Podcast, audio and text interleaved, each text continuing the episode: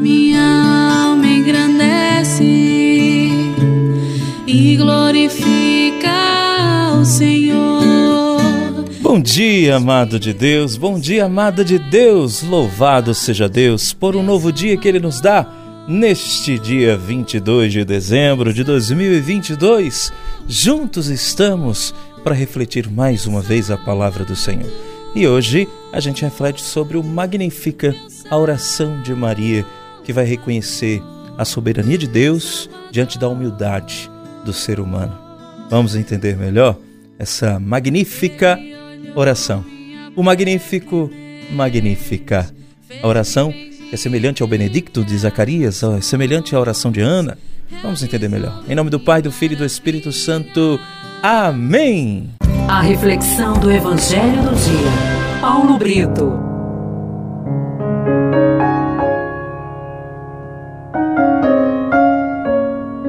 A primeira leitura de hoje está no primeiro livro de Samuel, capítulo 1, versículos 24 a 28.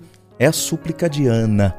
O salmo de hoje é um trecho do primeiro livro de Samuel, ali no capítulo 2, dos versículos de 1 a 4. E o refrão: Meu coração exultou no meu Senhor Salvador. É o cântico de Ana. Já o evangelho de hoje, Lucas capítulo 1, dos versículos 46 a 56, é o cântico de Maria. É importante trazer essas informações para você, meu irmão, minha irmã, porque o cântico de Maria, essa exaltação que ela faz ao Senhor, Deus Todo-Poderoso, que nela fez maravilha e que por ela é proclamado santo o seu nome, é a celebração jubilosa. É o resumo de toda a história da salvação. História da qual Maria é retomada em todas as etapas, né? desde as origens. Essa história é conduzida pelo próprio Deus e sem interrupção. E como o critério do amor misericordioso, a exaltação dos humildes e dos pobres. Lucas narra para gente nessa visitação de Maria, sua prima Isabel, e depois da saudação, Isabel vai proclamar Maria bendita e bem-aventurada. E Maria vai concluir o diálogo entoando este cântico de ação de graças, que é consagrado na tradição católica como o Magnificat. É um hino, que é um hino bem como o cântico de Zacarias, que se chama Benedictus. Quem reza a oração das horas nas laudes pela manhã reza o Benedictus e o hino de Simeão, que é o Nunc Dimittis. Esses cânticos foram escolhidos por Lucas entre a tradição das comunidades cristãs e foi, foram inseridos né, na sua narrativa nas infâncias de João Batista e de Jesus. Observe no canto de Maria, que é um cântico parecido com o cântico de Ana, que é o salmo de hoje. Dê uma lida, você vai ver bem parecido com Magnífica.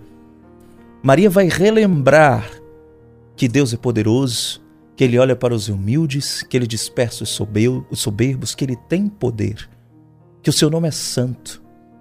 E Ele vai acrescentar que a partir dali todas as gerações vão proclamar a bem-aventurada e a nossa geração a proclama bem-aventurada. No Cântico de Maria, nós podemos observar que só as pessoas humildes, só as pessoas simples, puras de coração, são tocadas pela virtude da gratidão. E, claro, consequentemente, louvam, glorificam a Deus, como fez Maria. Meu irmão, meu irmão, é grandioso quando um homem se põe de joelhos diante de Deus. E aquele que fica de joelhos diante de Deus encontra o seu lugar. Dá sentido à sua vida e também dá proporção e medida das coisas, porque afirma que não é nada e que Deus é tudo. A verdade de Deus é pura misericórdia, é justiça para aqueles que o temem. E essa lei da graça de Deus, que se realiza em Maria pelo Magnífica, se torna de todos nós, universal. Com o seu sim, neste canto de louvor. A nossa mãe nos ensina que Deus realiza a sua graça quando nós nos convencemos da necessidade da graça. Só quem tem consciência de sua pobreza, alcança a riqueza que só a graça de Deus produz. A graça de Deus não escolhe pessoas orgulhosas, não escolhe pessoas soberbas, escolhe os humildes. Não escolhe os poderosos, escolhe os fracos. Não escolhe os saciados, escolhe os famintos. O cântico de Maria, meu irmão, minha irmã, é uma apresentação do Deus revelado por Jesus ao longo do Evangelho de São Lucas. É o Deus que subverte as sociedades, que subverte as estruturas de poder. É o Senhor que liberta, que promove os pobres e, os, e oprimidos. É o Senhor que derruba os poderosos, que distribui os bens da criação para todos. A fé de Maria é uma fé humilde, é uma fé consciente, é uma fé comprometida com a causa dos pobres. Quem confia sabe esperar. Mas quem entende a autossuficiência não é capaz de entender o que significa isso.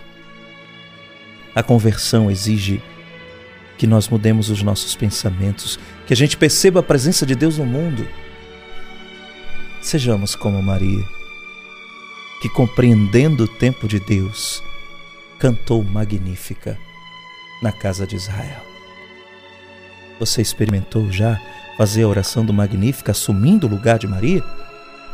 Faça essa experiência e perceba a grande graça que pode acontecer na sua vida. Em nome do Pai, do Filho e do Espírito Santo, amém. E Deus te abençoe e te guarde.